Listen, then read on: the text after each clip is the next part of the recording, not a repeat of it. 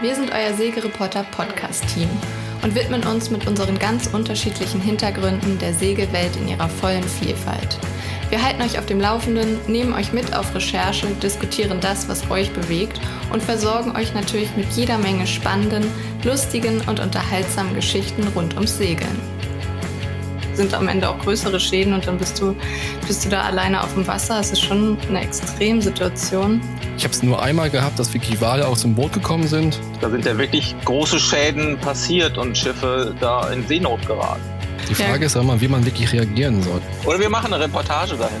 Ja, genau. Das wäre mal was, ne? ja. Reportage, genau. Oder einen Betriebsausflug oder sowas. Dann gucken wir uns das da an. Ja.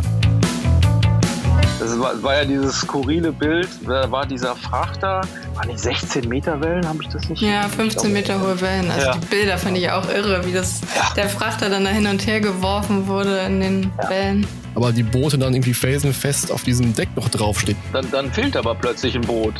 Das nächste Mal rechnen wir mal vor, wie viel Mangroven man irgendwie pflanzen müsste, um den Erdtransport Genau. Genau. auszugleichen.